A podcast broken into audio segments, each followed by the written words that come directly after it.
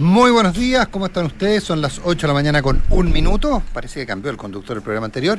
Eh, junto a Consuelo Saavedra iniciamos una nueva edición de Hablemos en Off en Radio 1 este lunes 31 de enero del año 2022, el último día del mes. ¿Cómo estás, Consuelo?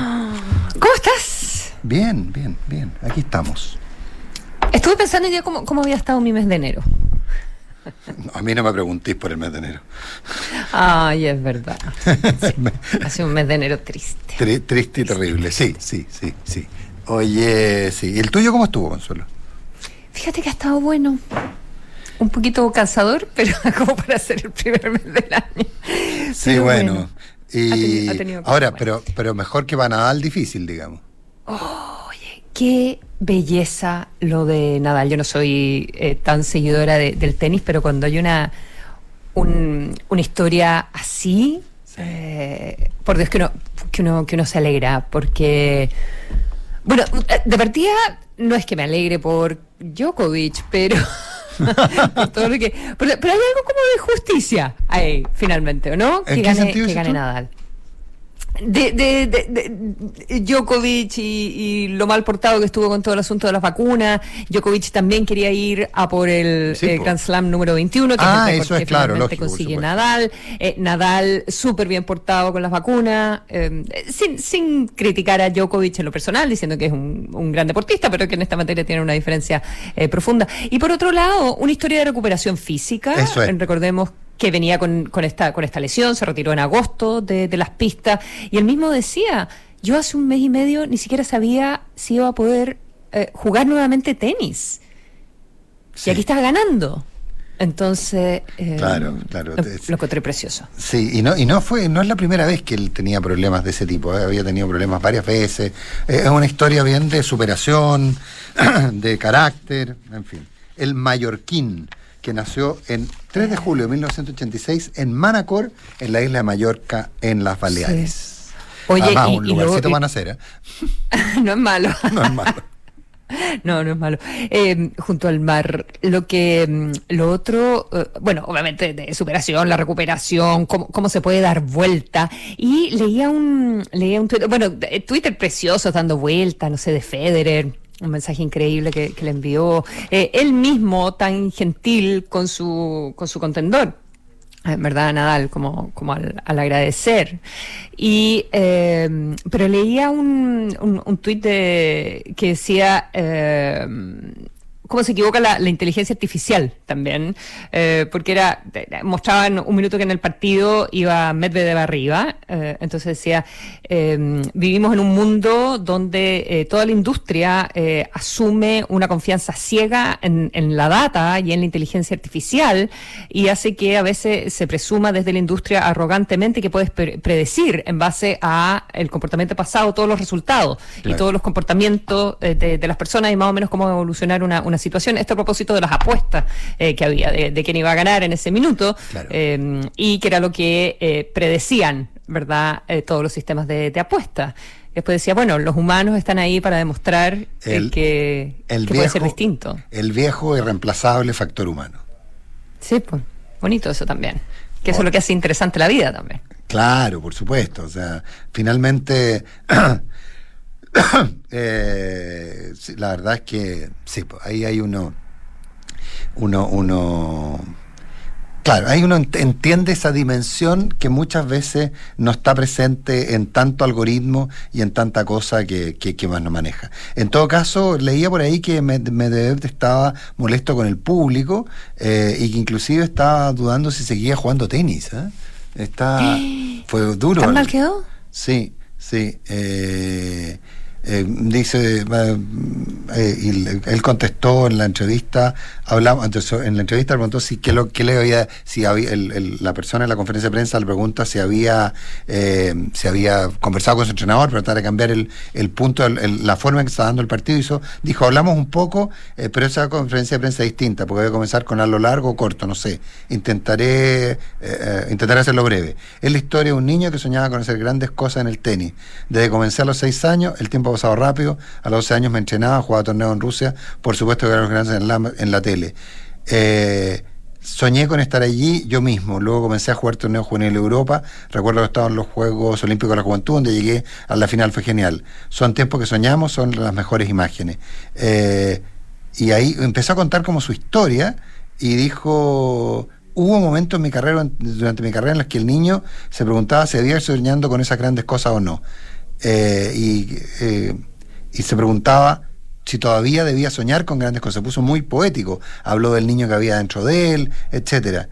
Eh, hijo, no explicaré por qué exactamente, pero ante el, el, partido de hoy entendí que para mí jugar al tenis es divertido. Hablaba de periodistas, pero me gusta mucho hablar contigo, se nota. Eso no es el punto. Solo te cuento las veces que los niños dejan de soñar y hoy fue mi caso. Oh, pobrecito. Así que.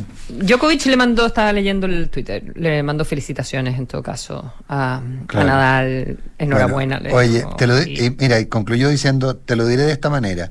Si hubiera un torneo sobre cancha dura en Moscú antes de Roland Garros o Wimbledon, lo jugaría, aunque eso significara perderme Roland Garros o, o Wimbledon. El niño dejó de soñar. Qué pena. Qué fuerte. Bueno, sí. pero puede volver a soñar. Sí, se puede, se, puede, se puede volver a soñar, sin ninguna duda. 8 de la mañana con 7 minutos.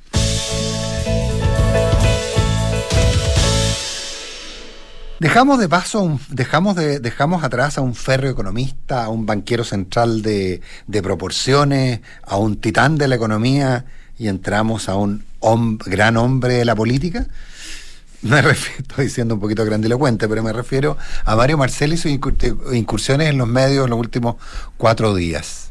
Eh, si algo, pues tú estás en desacuerdo, pero mi sensación es que si algo ha demostrado Marcel es una, una cintura política, un manejo político impresionante, eh, una claridad respecto a quién molestar y a quién no.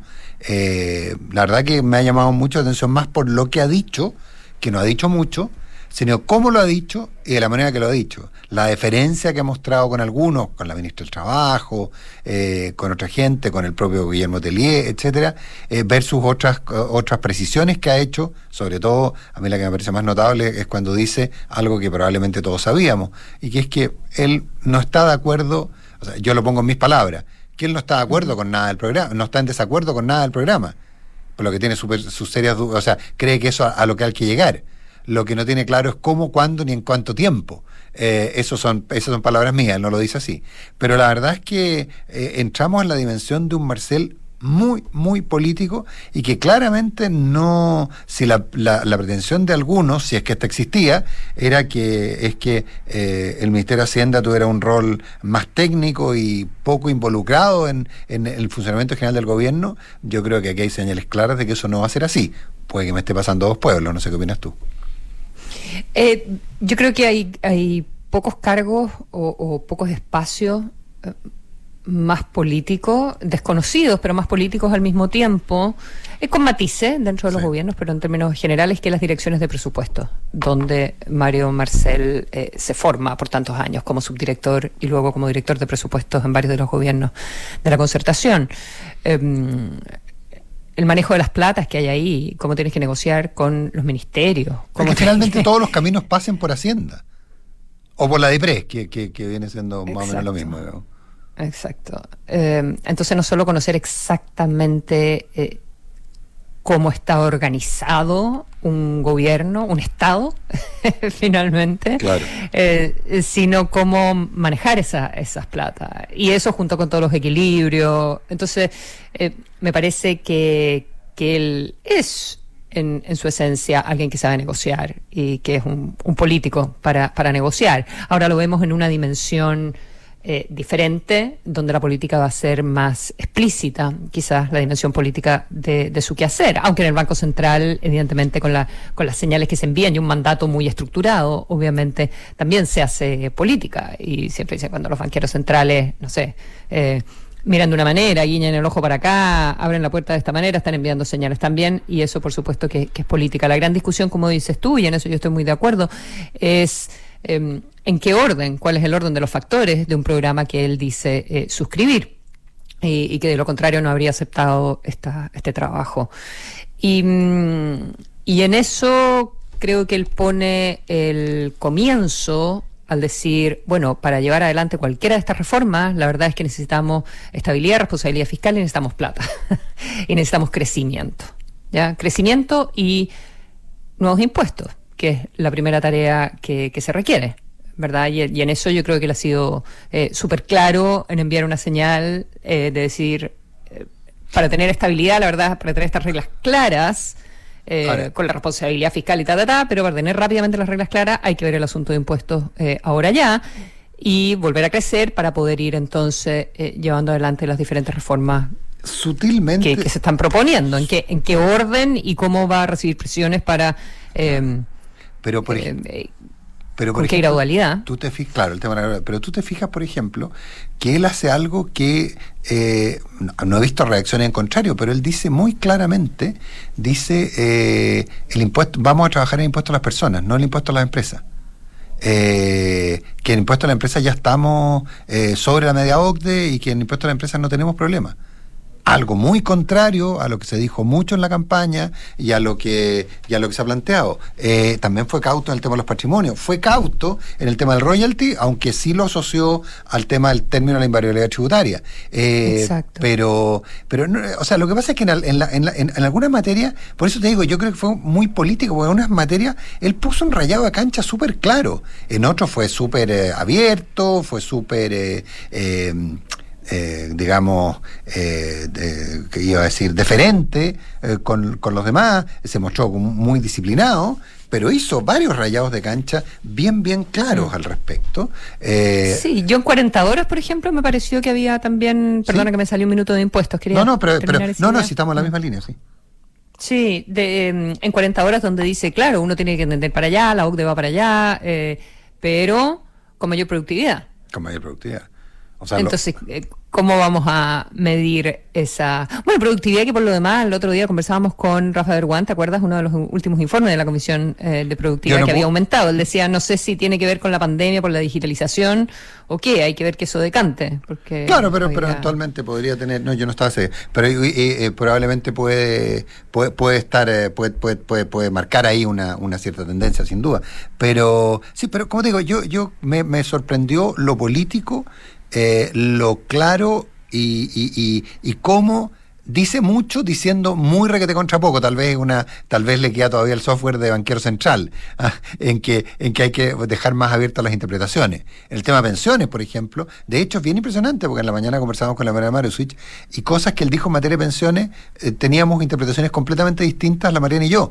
Eh, ah, mira. lo que, lo que te, lo que, y todo, y ahí probablemente tiene que ver con el conocimiento que uno tiene del personaje, etcétera, etcétera pero pero sí llama como te la atención eh, el que el que él hace para mi mi juicio pone distintas líneas ¿ah? eh, y, y, también con eso establece establece prioridades también hay críticas ahí a la reforma tributaria de Bachelet eh, no se pronuncia demasiado sobre la integración o desintegración del sistema no de una cautela una mezcla de cautela con audacia muy sorprendente si alguien pensaba que Marcel iba a ser un, una, una, una como dijo un amigo mío el otro día que me reí mucho, pero y que le dije en estos tiempos no se puede decir y lo voy a decir yo mismo, Marcel va a ser mucho más que una cara bonita. Eh, ¿ah? que una cara bonita y un, rostro amable. ¿ah? Si alguien imaginó, si alguien imaginó que Mario Marcel podía eventualmente constituirse en una especie de, ¿cómo decirte?, de eh, de garante, de figura, de aval, pero de aval de imagen, mm, yo creo que ha quedado claro de que Marcel va bastante más allá. Eh, a, qué, te refieres? Eh, ¿De aval de imagen a que no iba a hacer nada? O sea, ¿tú crees que, que, está como rayando cancha? Es que yo creo que algunos pensaron, yo creo que está rayando cancha. Yo, o sea, yo sé que en el diseño de algunos que no sé qué tal nivel de qué tanto nivel de influencia tienen. Yo sé que en el diseño de algunos estaba en la cabeza que como aquí había toda una lógica eh, muy cercana al presidente, a tu círculo de seguir a Mariano Mazzucato, esta lógica del Estado emprendedor, entonces básicamente había que pensar que la conducción económica debía estar más centrada en el Ministerio de Economía, que iba a actuar como Ministerio de Fomento y que iba a plantear la lógica de, eh, que avanzaran muy fuertemente eh, las, las empresas estatales o las mixtas, etcétera, etcétera. Y, me daría la impresión de que hoy día eh, eso cambia radicalmente. Ahora, también agrega el otro elemento a eso, ¿ah? y es que, es que yo creo que el perfil eh, privado que están asumiendo algunos de los ministros también demuestra un grado importante de, comillas, subordinación a, Mario Marcel. Perfil privado de... No, lo que dicen privadamente, el privado de no hablar privado de, de, de, de, quedarse fuera para evitar eh, dejarle la primacía de los temas económicos a Mario Marcel. Tengo, eso puede ser una interpretación. Ah, yo creo que está todo el mundo, yo creo que está, pero bueno, son interpretaciones. Como dicen que algunos, que algunos un poco en shock. todo el mundo olfateándose un poquitito. Eh, claro. Y, tanteando y, probando. Eh, todavía no se terminan de conformar los equipos, evidentemente. Recordemos que recién el viernes fue la reunión donde se conocieron, muchos por primera vez en, en persona. Entonces las mediciones de fuerza no están instaladas, vienen las subsecretarías, no las hemos conocido todas, el, viernes se aclararon algunas, pero no se confirmaron otras de las que se habían filtrado. Y, en el caso de Mario Marcel, eso fue interesante de la conversación que tuvo con Matías en, Estado Nacional eh, sobre las conformaciones de equipo, además de todo lo tributario. También me mm. llamó la atención la, postura sobre el CAE, ya voy a ir a eso brevemente, mm. em, pero que él decía, yo quería gente que, eh, no, no puse nombre, ni mucho menos, dice él, pero eh, yo quería gente que hubiese estado involucrada directamente, eh, que viniese del núcleo de la campaña. Para que me expliquen el programa. Quizás para que no, pero para, para que lo vivieran de otra manera. Él, él, hablaba de la importancia de las diversidades en los equipos, de las, diversidades generacionales, de experiencia. Él decía, bueno, son dos personas muy capaces en la DIPRES y en la subsecretaría de, de Hacienda. Dijo, bueno, estudiamos en la misma universidad con la subsecretaría de Hacienda, pero, pero la idea de que vinieran del, del núcleo central eh, de, de, la campaña y, tener un pie ahí. Em, otros dirán el enemigo adentro, no sé, depende cómo lo vean. Eh, pero para él era importante trabajar eh, con que no fuera una burbuja, eso dijo. Yo no, yo no quería que Hacienda fuera una burbuja. O sea, quería que Hacienda estuviera realmente metido en, el gobierno. Y sobre el CAE y los impuestos, em, eh, porque sabemos ya a estas alturas más o menos eh, lo, que piensa en previsional y, también creo que ha sido como vamos a ver qué pasa con las AFP ahí, digamos, de qué manera pueden subsistir las AFP solo administrando eh, los dineros ahorrados con el sistema como existe hasta hasta hoy. Más, el, más el pilar voluntario. Eh, claro, más el pilar voluntario. más el APB, dices tú. Eh, lo que pasa es que sí, es que, lo que es lo que hoy día conocemos como APB, que probablemente sigue siendo APB, pero yo creo que en la lógica de, de, Marcel está. yo, yo, yo tengo la impresión que Marcel eso está siendo muy político, porque dice que las FP no pueden tener un rol central, eh, pero, pero no está, no está descartando que, la, que las FP sigan administrando el, ahorro voluntario. Por eso, agrégate además el tema de, que la ministra del Trabajo dice que eh, en, en, otra entrevista, en el de la tercera, en la tercera. dice, dice que si la si si, la, si la opinión pública quiere eh, administración, eh, quiere cuenta individual administrada con libertad de elección, ella está disponible, o sea, queda mucho más abierta eh, no sé si es el término exacto que usa, pero, pero es bien sorprendente el término que usa la ministra del Trabajo eh, al respecto. Yo, yo creo que, que, Marcel no es tan categórico respecto de. Marcel no es tan categórico respecto al, al rol de la, al futuro rol de las FP. No, no, no lo veo, no, no, no lo veo tan claro, ¿eh? no lo veo tan claro. En el caso de la ministra del Trabajo, eh, chuta, no encuentro la entrevista, la tenía por aquí, pero no la encuentro. Bueno, da lo mismo, ella dice que está, dice estar abierta a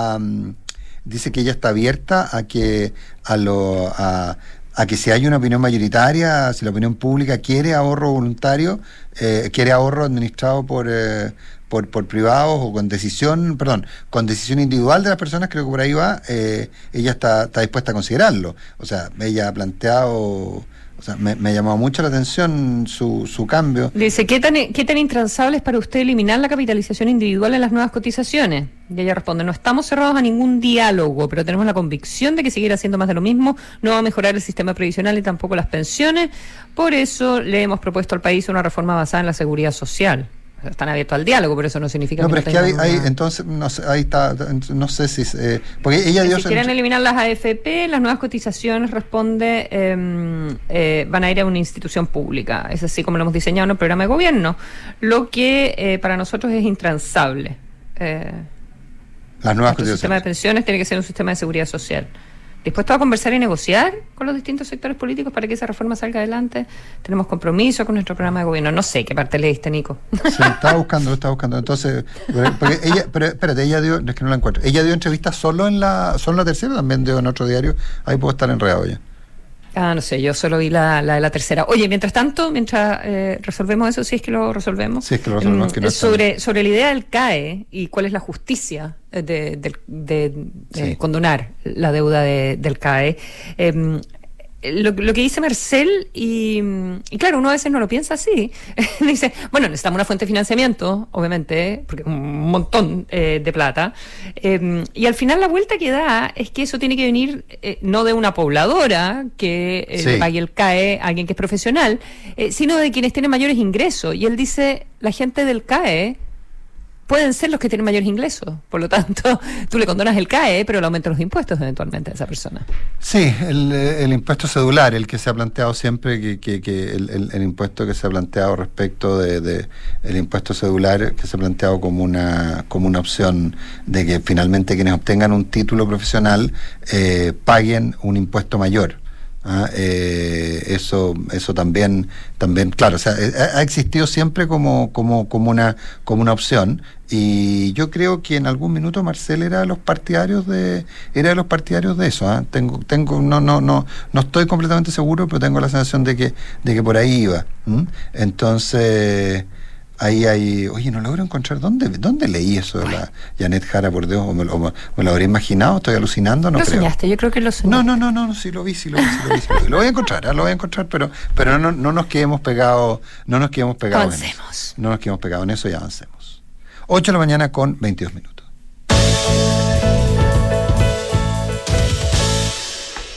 Omicron, Consuelo. Um, no sé muy bien qué decir. Yo creo que esto está desatado. Yo soy de yo soy del equipo de los optimistas en cuanto a, a Omicron. Espero no espero no equivocarme, fundamentalmente por la experiencia que veo en otros países, por el nivel de vacunación que hay en Chile, por lo que hemos hablado. Eh, y creo que estamos a la vuelta de la esquina para, eh, para pasar la ola. Eso es lo que yo pienso. Eh, sí, yo, yo, yo tengo la con misma... Sabemos, con récord de contagio, con una trazabilidad que ya se perdió, probablemente hay mucha más gente contagiada que las cifras oficiales que estamos eh, conociendo. Um... Sí, se hablaba de, se hablaba de, eh, se hablaba de que hay 40 de 40 mil casos. Se hablaba de 40 mil casos, entonces sin duda que ahí hay una, hay una eh, hay, hay, una, sub, subcifra, eh, hay una, subrepresentación de, de, los casos, básicamente porque no se, la positividad está muy alta. Cuando tú tienes un 20% de positividad, significa que en el fondo eh, dos de cada diez que se están testeando están saliendo positivos. Eh, y cuando, te, cuando la OMS te dice que no pases de los 10, y cuando estábamos con positividades bajo el 2, habitualmente inclusive estuvimos en cerca del 1, demuestra que hay mucha gente que está contagiada y que no se está haciendo PCR, lo cual podría hacer pensar que uno, uno que hay 40.000 personas contagiadas. No están colapsadas todavía la, la, las urgencias, no hay nada colapsado, digamos, pero, pero, pero ¿qué se hace? Eh, siempre se dice que... Aquí tengo la, la positividad es de 18%, o sea, este es otro... No, otro... No, es, es otro virus, yo, es, otro, es otro juego. Es otro juego y que claramente tiene otras condiciones. Ahora, eh, en, yo entiendo que en el Reino Unido, por ejemplo, se subió muy rápido, la curva fue muy rápida, se estabilizó de repente una cantidad muy importante de contagiados y hoy día están mucho mejor, digamos. O sea, como que Omicron, digamos, tiene un comportamiento, ha tenido un comportamiento parecido en prácticamente todos los lados. Eh, por eso te digo, no, no lo hemos visto en, eh, en verano. Entonces, eh, en ese sentido no, no, sabemos muy bien, pero con un país con el nivel de vacunación que tiene, o sea, eh, finalmente lo que, lo que dice el ministro París, estuvo anoche en tolerancia cero, eh, dice que el, que el R, digamos, a cuántas personas se contagia cada, cada enfermo, eh, todavía está más menos alto, que quizás bajó un poquitito, pero puede volver a subir, que esto no se ha estabilizado, pero tiene, eh, todas las señales indican que que se debiera estabilizar y que, y que las personas están en UCI, pero no en UTI, por lo tanto no, está la, como, la, como las otras oleadas de, la enfermedad, ¿verdad? No son eh, con ventilador, con...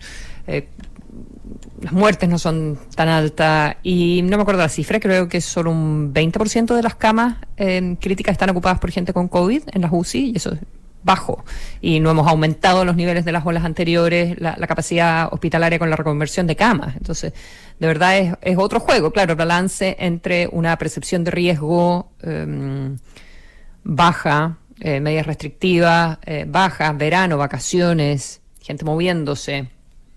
Mm. Em, es un equilibrio, es un equilibrio delicado, pero sí, se puede hacer algo más de lo que se está haciendo, porque empiezan a aparecer las voces, que cuarentenas, que cerre fronteras, etcétera, etcétera. Eh, ¿El contrafactual cuál es? ¿Qué logramos al respecto? ¿Hay capacidad de que la gente obedezca? Eh, de hecho, lo que sí está claro, que salvo por el uso de mascarilla y no en todas partes, eh, la, gente está funcionando, al menos en Chile, como, y creo que entiendo lo mismo pasó en Reino Unido en los minutos más complejos, como si no hubiera pandemia.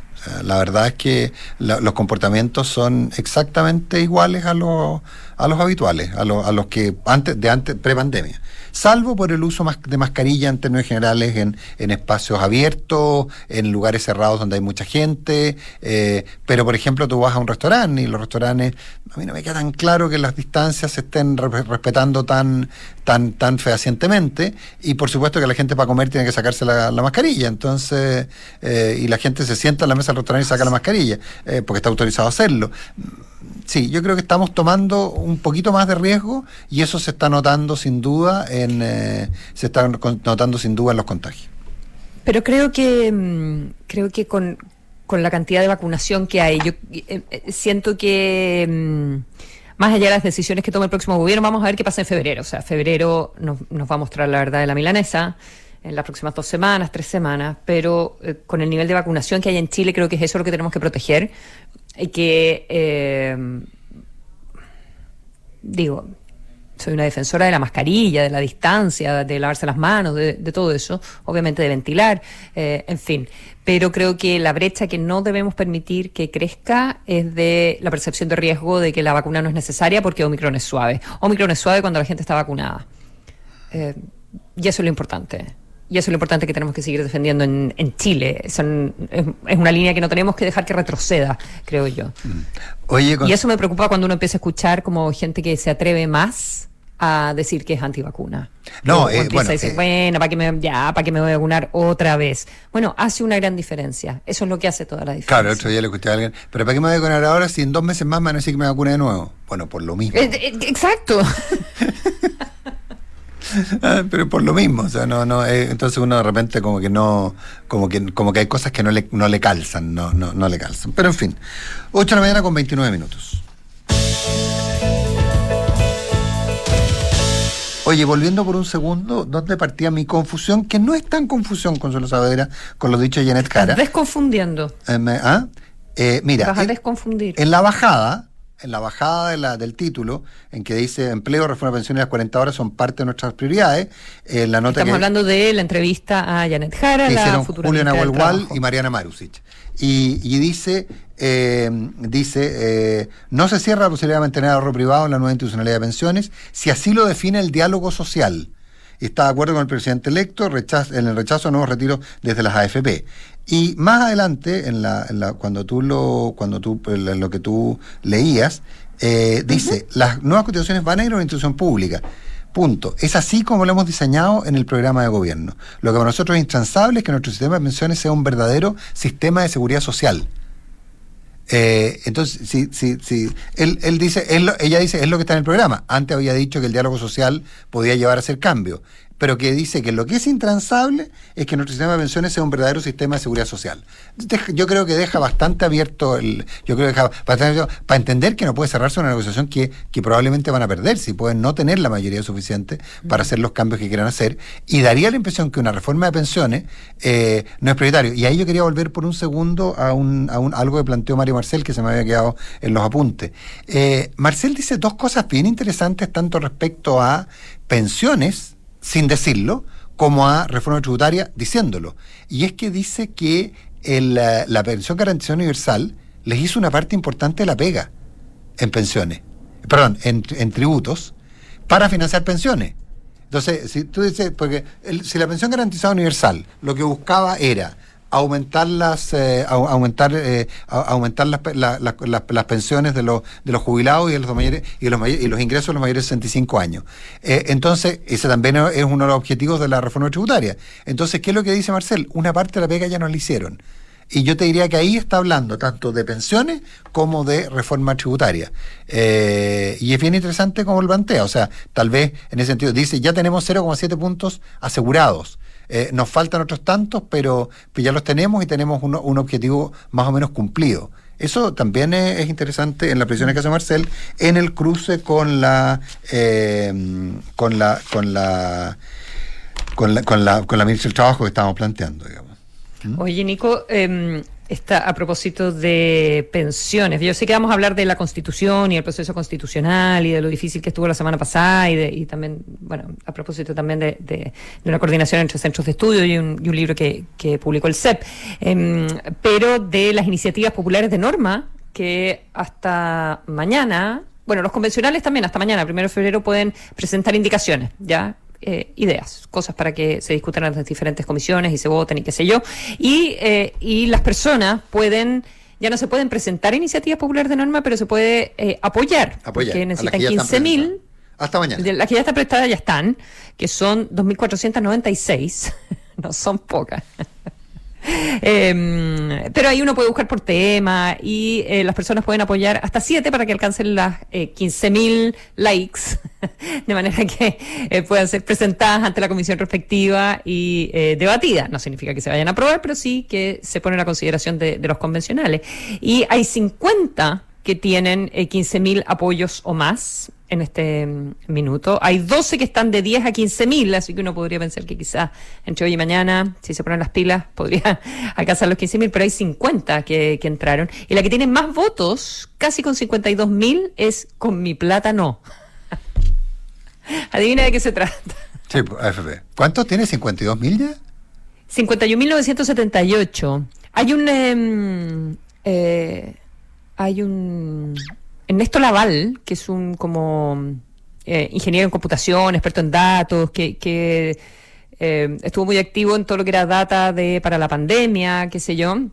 Eh, pero que, que, decidió no tuitear más, pero tiene un, dijo que se iba a dar un, un tiempo, qué sé yo, unas vacaciones de Twitter, no sé por cuánto tiempo, pero tiene en, eh, tiene en observable que un sitio web como de, como de data eh, se lo puedo compartir en Twitter después para los que les interesan estos temas. Eh, puedes ver eh, los números, digamos, cuánta, eh, cuántas iniciativas hay y cuántas están logrando el, el apoyo. La segunda que más tiene, 40.799 likes, es de Ana María Gasmuri. ¿Sobre qué tema? Marihuana. Muy bien.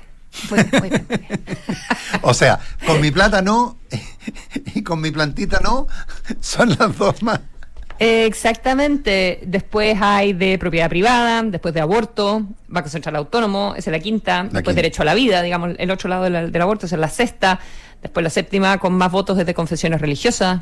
Eh, no, ahí están dadas vueltas las confesiones. Ah, no, estoy bien, la confesión religiosa. Está bien, está bien. Eh, derecho a la educación, eh, de un lado, digamos, de por el lado del Estado y por el lado del derecho a la familia.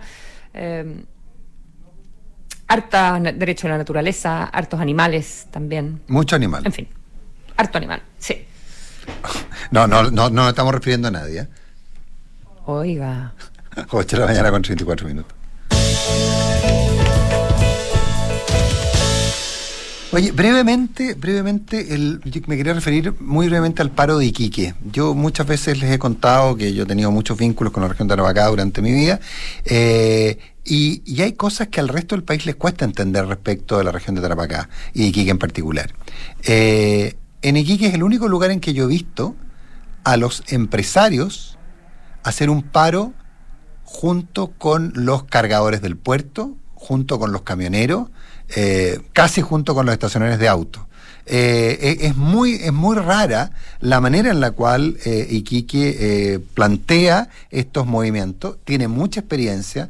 Están las banderas negras, que las banderas, el embanderamiento negro cuando fue, creo que el presidente Lagos hace, hace ya mucho tiempo. están todas las movilizaciones en contra de los aumentos de tarifas en, en, para los usuarios de la zona franca de Iquique. eso es muy curioso porque eran, era, los empresarios conseguían que los cargadores, que los trabajadores, que los camioneros bloquearan eh, y la ciudad de Iquique la pararan durante una semana para evitar que le subieran los para que evitar que le subieran las tarifas que cobraba el Estado por el uso por la franquicia de ser eh, por el uso de los, de los módulos de la Sofri eh, y, el, y, de los galpones del barrio industrial para permitir usar la franquicia. recordemos que el, existe una sociedad estatal que se llama la Zona Franca de Iquique que administra una franquicia que es la de la Zona Franca. ellos son los titulares, pero ellos a su vez son dueños de los espacios físicos que arriendan y con lo, y, que la arriendan a quienes, eh, por lo que se llama los derechos de los derechos de usuario, y eso, y ese, y es, y es las tarifas de usuario, y ese, y esa es la fórmula en la cual acceden al beneficio que implica estar en una zona franca. Eh, Va a estar cerrado el molde de la zona franca hoy día. Eh, sí, claro, va a estar cerrado, no, va a estar, no, pero ah, ya, ya, ya los camioneros, que son muy activos, muchas veces además son camioneros no chilenos, ¿ah? muchas veces son camioneros paraguayos, etcétera, ya, eh, ya están bloqueando, eh, básicamente para exigir seguridad. Y lo otro que pasa en estos casos muy raros es que probablemente el que veamos a la cabeza de estas manifestaciones sea el alcalde de Iquique. Y probablemente, y eso es la dualidad extraña que se va a empezar a producir, al gobernador electo contra comillas, el delegado presidencial. Eh, yo creo que lo que vamos a ver en las próximas horas en Iquique, que estamos viendo ahora último, en una realidad que, que, que, nadie puede negar, digamos, es una demostración de lo complejo de estos poderes, comillas, bicéfalos. ¿Mm? Pero esto que le llaman la, marcha por la inseguridad eh, o contra la delincuencia, ¿es una marcha antimigrante, derechamente? Yo creo que al final. O sea, es un. Em, yo creo que al final del día sí. ¿Es un eufemismo? Yo creo, a ver, lo que pasa, ¿qué es lo que dice? ¿Qué a ver, ¿qué es lo que dice la gente? No me importa que lo provoque, lo que no quiero, lo que quiero es que mi ciudad vuelva a ser segura. Yo quiero ir tranquilo a Cabancha y que no me encuentre con grupos de, con carpas, que no me encuentre con grupos de gente que, eh, que se acerque a pedirme plata o a venderme droga abiertamente. Yo no quiero que le peguen a los carabineros. Eh, no quiero que ciertos lugares de la ciudad ¿por qué la prensa, ¿Por qué la prensa no se atreve a describirla como una marcha anti-inmigrante? Contéstate tú, la, contéstate tú la pregunta. Es bien evidente, Consuelo, ¿no? Eh, es bien evidente, no, no queda bien hoy día. Pero, pero es una marcha antimigrante. Pero es que lo más irónico de todo, pues, Consuelo, lo que yo he tratado de decir siempre, es que es una marcha inmigrante, antimigrante encabezada por migrantes. Mm. Y Quique es la ciudad de la migración en Chile. Entonces, eh, eh, lo, que es una marcha contra la inmigración indiscriminada y contra lo que ha implicado. Oye, pero, pero si además hoy día venía en la prensa y me lo habían comentado antes, este problema que se encuentran los camioneros en el norte, en que grupos de, inmigrantes que llegan a las rutas se, se, acercan a los lugares en los cuales están, eh, están estacionados los camiones, se suben arriba de las cargas a exigir que los transporten. Y, y no hay forma de bajarlos. Eh, eh, eh, la verdad que todo lo que uno está viendo es, parece de una, de una película bien, bien, bien terrible. Que es una marcha antimigrante, consuelo, no te quepa ni la más mínima duda. 8 de la mañana con 39 minutos. Oh my God. Bueno. Música maestro.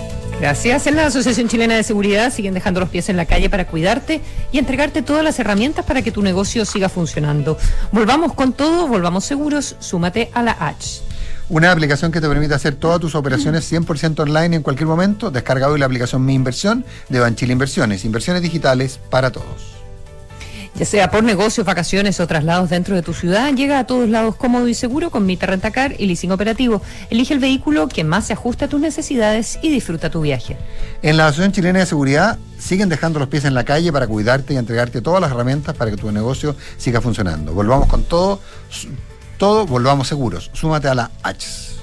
Según yo, eso yo ya lo leí, pero. ¿En serio? Puede que esté equivocado. Ah, pero no, no, probablemente sí, lo leíste. porque partí por la primera de Matías. Y yo también partí por la primera de Matías. Pero es que le tengo mucho cariño a la H. Entonces, potencia tu empresa dando un ok. La digitalización y la sostenibilidad con las soluciones EcoSmart de Movistar Empresa. Transformemos los cambios en oportunidades. Ahorra para lo que quieras, ahorra para ti, porque son tus ahorros. Elige hacer crecer tu pensión con APB y cumplir tus sueños. Con cuenta 2 de AFP Habitat, elige Habitat, la AFP número 1 en rentabilidad desde el inicio de los multifondos en todos los fondos. Una aplicación que te permite hacer todas tus operaciones 100% online en cualquier momento. Descarga hoy la aplicación Mi Inversión de Banchile Inversiones. Inversiones digitales para todos.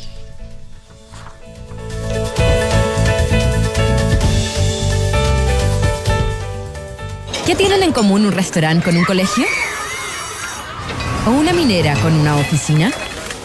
Lo que tienen en común es que vuelven con todo y seguros, junto a la H. En la Asociación Chilena de Seguridad seguimos entregándote todas las herramientas que necesitas para que tu negocio siga funcionando. Volvamos con todo, volvamos seguros. Súmate al partner que te apañan todas. Súmate a la H. Las mutualidades de empleadores son fiscalizadas por la Superintendencia de Seguridad Social www.suceso.cl. En Mita, Rentacar y Leasing Operativo somos mucho más que autos para disfrutar. Somos mucho más que flotas para las industrias que mueven el país. Somos servicio de excelencia y seguridad. Somos innovación y cuidado por el medio ambiente. Además, somos referentes en la movilidad para empresas de norte a sur, como también para las personas que hacen de su vida un constante movimiento. Mita Rentacar Elige tu destino. Nosotros te llevamos. Visítanos en mita.cl. Impulsar la sostenibilidad está en tus manos. Invierte en un fondo amigable con el planeta y al alcance de todos. Visita banchileinversiones.cl y conoce nuestro nuevo fondo de inversiones ESG, con altos estándares de sostenibilidad medioambiental, social y de gobierno corporativo. Contáctanos a través de banchileinversiones.cl o de tu ejecutivo. Banchile Inversiones. Inversiones digitales para todos. Servicio ofrecido por Banchile Administradora General de Fondos S.A. Es hora de que las empresas le den un ok a la sostenibilidad. Un ok a tener ideas más sustentables y a pagar los procesos que dañan el medio ambiente. Un ok a crear una ciudad inteligente y así ser más eficientes con los recursos y energía. Dale un ok al planeta con soluciones EcoSmart de Movistar Empresas, Smart Energy, Consulting and Analytics y gestión de flotas. Transformemos los cambios en oportunidades. OK. En AFP Habitat te invitamos a ahorrar para disfrutar, ahorrar para tu pensión, ahorrar para tus sueños. Ahorra para ti, porque tus ahorros son tus ahorros. Elige hacer crecer tu pensión con APB y cumplir tus sueños con cuenta 2 de AFP Habitat. Elige Habitat, la AFP número uno en rentabilidad desde el inicio de los multifondos en todos los fondos. Infórmese sobre la rentabilidad de su fondo de pensiones, las comisiones y la calidad de servicio de las AFP en el sitio web de la Superintendencia de Pensiones www.spensiones.cl. En Consorcio puedes proteger a tu familia y también ahorrar para lo que necesites. Quería contratar un seguro de vida para mi familia, aunque no sabía mucho del tema, y en Consorcio me asesoraron. Los contacté por videollamada y me ayudaron en tiempo real desde su sitio web a elegir el seguro que buscaba para estar más tranquila. Increíble. En Consorcio te asesoramos 100% online para que puedas contratar el seguro que buscas. Nuestros ejecutivos te ayudarán a elegir la combinación de protección y ahorro que necesitas. Conoce más en consorcio.cl. Servicio de videollamada opera de lunes a viernes entre 9 y 17 horas. El riesgo es cubierto por Consorcio Seguros Vida. Digitaliza los procesos del área de recursos humanos con Talana, la más completa y robusta plataforma de gestión de personas. Gracias a los módulos de remuneraciones, asistencia y turnos, comunicaciones, firma digital, centro de requerimientos y desarrollo organizacional, Talana ha ayudado a las empresas a reducir sus costos operacionales en más de un 30%. Únete a las miles de empresas que ya han digitalizado su área de recursos humanos. Con Talana, rediseña la forma de trabajar. Conoce más en talana.com. ¿Quieren mejorar tus procesos y transformar digitalmente tu empresa? En Talk Biometrics, 11 años a la vanguardia en tecnología, inteligencia artificial e innovación. Más de 200 millones de verificaciones de identidad, más de 50 millones de firmas electrónicas, más de 3 millones de nuevas cuentas bancarias digitales. Empresa mundialmente premiada, presentes en Chile, México, Argentina y Perú. TalkBiometrics.com. Talk Biometrics, inteligencia detrás de cada identidad. Porque un buen inversionista busca números y no palabras. Decídete hoy por un departamento Santolaya. Unidades con descuento de hasta 17%. Solo 5% de pie. Hasta en 48 meses y cuotas desde solo 95 mil pesos. Te regalamos hasta 24 dividendos para comprar con solo el 10% de pie. Arriendo garantizado para inversionistas. Santolaya. Más de 30 años de experiencia para multiplicar tu inversión. Consulta condiciones en santolaya.cl. Santolaya Constructora Inmobiliaria. Números, no palabras. Ya no les queda nada para irse de vacaciones, ¿no? Sí, y lo mejor es que nos vamos dos semanas. Oye, a todo esto, ¿ustedes tienen alarma? Sí, la de Verisur. ¿Y qué tal? Nosotros buscamos instalar una antes de irnos. Mira, la contratamos justo antes de las vacaciones y la verdad es que nos fuimos mucho más tranquilos. Se la recomiendo. Ya, llegando a casa los llamamos. Protege lo que más te importa con alarmas Verisur. Tu hogar monitoreado las 24 horas del día. Llama al 600-385-0003 o calcula online en verisur.cl. Este verano, activa Verisur. Activa tu tranquilidad.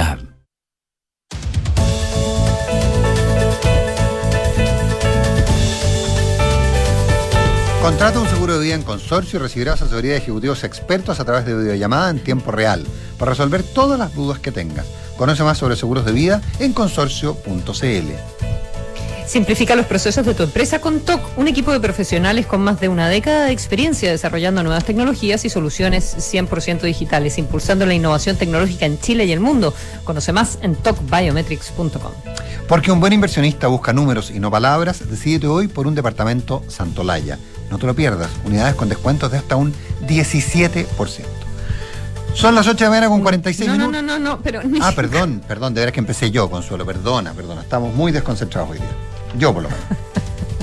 únete, únete a las miles de empresas que ya han digitalizado su área de recursos humanos. Con Talana rediseña la forma de trabajar. Conoce más en talana.com.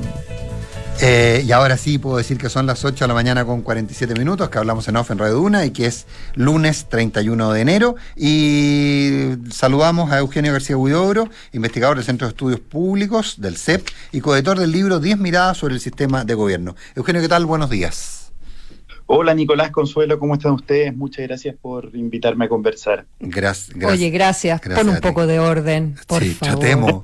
A ver, a ver, ¿cómo, cómo? Oye, ¿Qué además Vamos a semana? hablar de algo que parece, sí, vamos a hablar de algo que parece un poquitito desordenado también, porque ustedes están presentando este libro de un trabajo que hicieron por más de un año con diferentes estudios, o sea, diferentes centros de estudio, eh, sobre tres ejes que eh, estructuran el sistema político en el marco de la Convención Constitucional. Em, llegaron, no es que llegaron a, una conclusión, ni mucho menos, pero encontraron bastantes puntos de, acuerdo y hablamos de esto en una semana en que la Convención Constitucional se ha visto mm, eh, no sé, más bien desordenada o no con, la cantidad de iniciativas que, se están aprobando. Antes de entrar en materia del libro, ¿cómo, ¿cómo estás viendo tú el trabajo de la convención?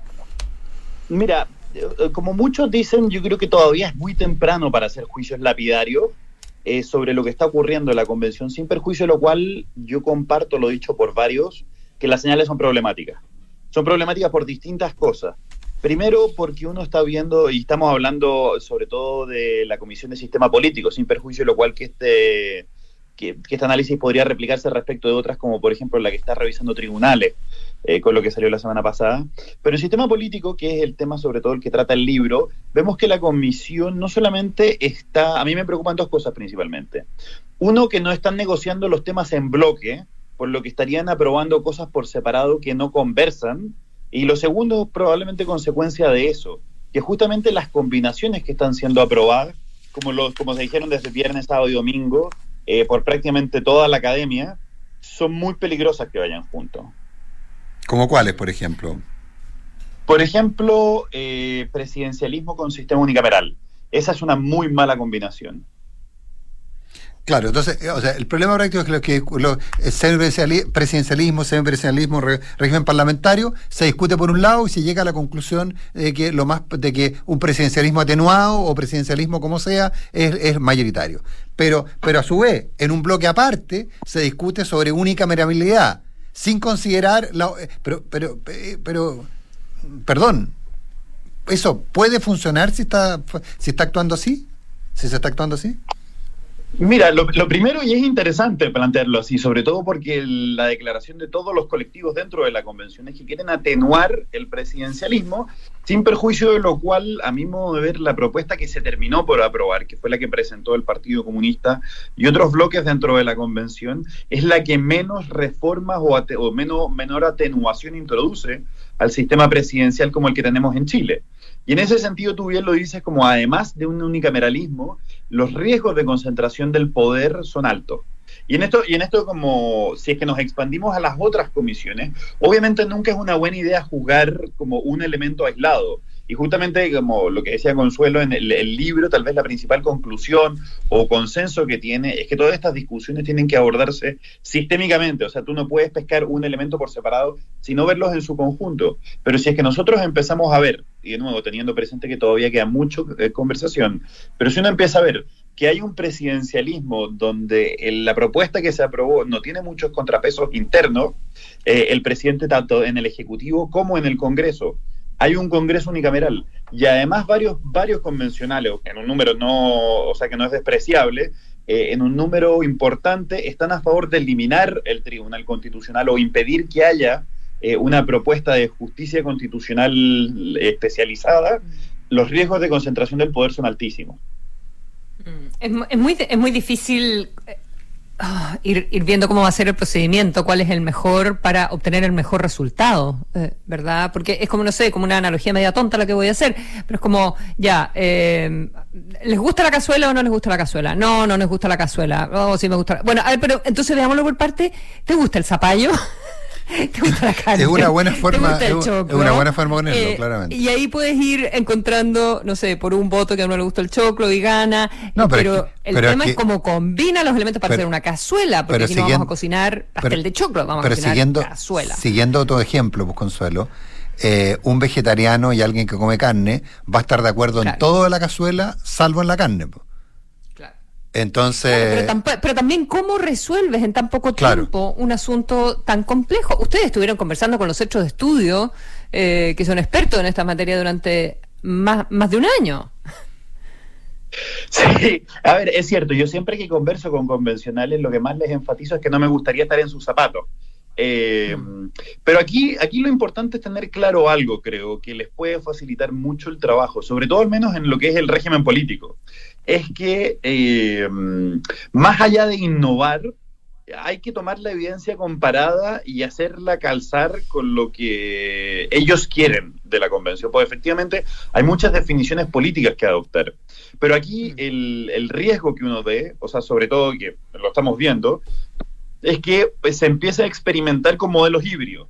O sea, siguiendo la, analogía, a mí me parece muy buena la de la cazuela. yo te meto esto, yo te meto esto otro, yo te meto esto, y en el fondo vamos a tener algo que nosotros le decimos presidencialismo, pero no es presidencialismo. Eso es peligroso, ¿por qué? Porque, a ver, uno no tiene que tener miedo a experimentar y a ver las experiencias comparadas de afuera, pero justamente los regímenes híbridos, los que toman cosas de todo, tienen un riesgo mucho mayor a fracasar ¿Por qué? Porque justamente tú dices esto es extremadamente difícil de diseñar, porque no solamente tienes que hacer conciliar muchos subsistemas, por los que, por ejemplo, sistema electoral, o sea, relación ejecutivo-congreso, tribunal constitucional, autonomías constitucionales como el Banco Central, la Contraloría, y eso que todas esas tengan una armonía interna, siguiendo distintos criterios como por ejemplo gobernabilidad, representación y participación, sino que además ese ejercicio tiene que ser prospectivo porque tú no sabes cómo va a funcionar esa, esas combinaciones, mm. entonces tienes que tratar de anticiparte. Y por eso es siempre recomendable tratar de no tener modelos que sean tan híbridos, porque uno no sabe cómo van a reaccionar. Entonces la recomendación que uno suele hacerle a los convencionales es, mira, estas son tus preferencias en términos de opciones políticas que tú estás tomando, pero por eso mismo trata de no alejarte tanto de los modelos, porque si no podemos caer, como, como se ha dicho mucho, sobre todo entre los socialistas cuando se critica la propuesta del Frente Amplio, caer en un modelo muy cercano a Perú. Y creo que ellos tienen un punto. Mm. Ahora, pero, pero en ese sentido también, porque, por ejemplo, hoy día en el diario Mercurio, Patricia Política recuerda que en la Comisión de Sistema Político el unicameralismo ganó una primera votación por 13 votos contra 12. Eh, por lo tanto, ese no es un tema zanjado. El, pero si circulaba el fin de semana una versión que yo no sé si, si tú tienes, yo no lo tengo, digamos, el expertise técnico para contestarlo, que sostenía que finalmente si algo, eh, si algo no se que algo, algo que no está aprobado en la comisión no se va a ver en el pleno. Es decir, si la propuesta de unicameralismo, solo se va a aprobar, poder aprobar o rechazar el unicameralismo, o hay indicaciones, alterarlo siempre con el título de unicameralismo, y por eso se planteaba la necesidad de una iniciativa popular de, norma constitucional, la que por lo demás ya juntó muchos, muchos adherentes para hablar del bicameralismo. Pero, pero estaríamos encontrando con que esta lógica de no importa lo que se diga en las comisiones, eh, porque total en el pleno se, en el pleno se resuelve por la de los dos tercios, ¿tiene esa limitante o es una interpretación exagerada? A ver, tal vez esa interpretación viene porque Marco Barraza, justamente, el fin de semana, no recuerdo si el viernes o el fin de semana, Marco es uno de los convencionales del Partido Comunista, dijo que efectivamente uno puede estar abierto a discutir con la limitación de no salirse del marco de lo aprobado el jueves. Y él fue explícito al señalar que uno de esos limitantes era el unicameralismo. Dicho eso, eh, con independencia que tal vez él tiene la aritmética para hacer, o sea, para forzar esa votación en el sentido de los votos que logren conseguir unicameralismo, eso no es cierto. ¿Por qué? Porque primero ahora viene una, una época de indicaciones. Las indicaciones son propuestas de cambio que uno le puede hacer a la propuesta originalmente aprobada el jueves. Y en ese sentido uno podría pedir lo que se llaman, y perdonen si me estoy poniendo muy técnico, indicaciones sustitutivas, es decir, cambiar algo que está en la propuesta original. Pero incluso pongámonos en, como bien dice Patricia, esos 13 votos se mantengan en contra de los 12. Uno igualmente en el Pleno, es decir, donde están los 154, según el reglamento, si es que se rechaza, por ejemplo, lo que manda la Comisión de Sistema Político, uno igualmente con 16 votos, de, o sea, con 16 patrocinios de convencionales, puede revivir en el Pleno lo que se rechazó en las comisiones. Ah, perfecto. Entonces, uno, igualmente podría forzar que se vuelva a discutir, eh, que se vuelva a discutir cómo se llama bicameralismo. Y lo de la iniciativa popular de norma, esa te la digo porque la conozco yo bien. De hecho, yo fui uno de los que se le ocurrió el jueves en la noche, frustrado por, por la votación de unicameralismo, tomar la, la, iniciativa popular de norma que más votó. Sí, sí, sí, sí. Y fue una campaña comunicacional de mucha gente muy potente. Yo creo que es importante prestarle atención a ese tipo de cosas, porque esa iniciativa en 48 horas consiguió 14.000 firmas. Y si bien es verdad que uno puede decir que esa no es la principal indicación la que, la que tenía un ascenso más rápido, yo creo que es la primera que uno puede decir que es una reacción en contra de, la, votación de la, de la, propia convención. Y es una, es una reacción de la ciudadanía movilizándose, porque tiene todo el sentido. O sea, el unicameralismo es una pésima idea dada nuestra realidad demográfica. perdón, esas posibilidades están hasta mañana, porque hasta mañana se pueden presentar indicaciones e iniciativas eh, populares, darle las votaciones. Exacto, pero en el caso de la iniciativa popular que yo te estaba comentando, esa ya consiguió las 15.000 firmas, las consiguió el sábado de la noche. Entonces la Comisión de Sistema Política está obligado a discutirla nuevamente. Em, pero es la comisión, no es eh, el pleno. Es la comisión la que discute las normas, las iniciativas populares, sí, claro. Em, pero, esto es lamentable porque se supone que tenemos que hablar del libro, de las 10 miradas sobre el sistema de gobierno, que, acaba de sacar el Centro de Estudios Públicos. Es eh, cierto, pero, el libro... Sí, dale. No, no, es cierto, pero en vista que no nos han hecho mucho caso desde que salió el libro, los convencionales, es importante conversar y a mí me parece que es sobre todo importante lo del unicameralismo, que es una línea roja que la convención no debería cruzar. Ah. Es la, primera línea ¿Llegaron a algún acuerdo en eso o no? Perdona, Nico. No, perdón, sí. O sea, si uno, si uno lo ve, eh, nueve de los diez centros de estudio son bastante enfáticos en la necesidad de mantener unicameralismo y el décimo, que es rumbo bicameralismo. Colectivo, bicameralismo, sí, perdón. Y el décimo, que es rumbo colectivo, está a favor de unicameralismo, pero abierto a hablar, a, o sea, abierto a discutir sobre un bicameralismo bien diseñado. Y es súper importante entender que cuando uno defiende el bicameralismo, es decir, dos cámaras en el Congreso, no está defendiendo ni al Senado como se conoce hoy día, ni a los senadores electos. Lo, que se está diciendo es la necesidad de una segunda cámara para alcanzar objetivos que son fundamentales en toda democracia. Mm. Sí, porque hay, un elemento bien importante que uno veía en las, en las, en las argumentaciones respecto de por qué un- una, una sola Cámara. Yo escuché argumentaciones de convencionales diciendo por qué es cosa de ver la composición del Parlamento. El, el Senado se ha convertido muchas veces en una, en una piedra de tope para las reformas y por lo tanto una, una sola Cámara, porque hay- y- y esto se ha confundido, una cosa un poquito más, más ideológica, si tú quieres, con la eliminación del Senado. No con la idea de una Cámara, sino con la eliminación del Senado y básicamente la eliminación de este Senado, lo que resulta complejo en función de cuando estamos hablando de una discusión constitucional, digamos. Yo creo que ahí, pe- perdón si me extiendo, pero hay dos puntos importantes. El primero que yo creo que es fundamental y es muy problemático que ciertos convencionales repitan eso, es que eso carece de completo fundamento y no tiene un sustento en la realidad, que el Senado es la piedra de tope. Y en ese sentido hay muchos estudios, el último, por ejemplo, el del profesor de la Universidad de Concepción, Sergio Toro, que indican que la supuesta ineficiencia perdón, legislativa, si es que la hay, no tiene su origen en que existe una segunda Cámara, sino en que la mayoría de los proyectos de ley que se presentan rara vez son capaces de pasar, si quieren, el valle de la primera discusión, que es la discusión en comisión. Y en ese sentido, si consideramos que solo el 27% de los proyectos totales de ley que se presentan tienen su origen en el Senado, eso significa que el- la mayor piedra de tope para una eficiencia legislativa es la- el trabajo de comisiones en la Cámara de Diputados. Y asimismo, esos mismos estudios te demuestran que cuando se supera ese primer obstáculo, la tramitación legislativa se vuelve eficiente y la discusión en la segunda Cámara tarda muchísimo menos que en la Cámara de origen. Entonces uno Claro, incluso puede podría ser que uno decir- se fije, puede ser que uno solo se fije en algunos proyectos de ley muy llamativos, donde, donde pasa lo contrario, pero hay un montón de trabajo desconocido eh, o menos, menos vistoso eh, que, que es el mayoritario y que circula en los términos que tú estás describiendo, o avanza en los términos que tú estás describiendo. Sí. O sea, números agregados, el Senado no es un problema en la tramitación, muy por el contrario. Interesante. Sí.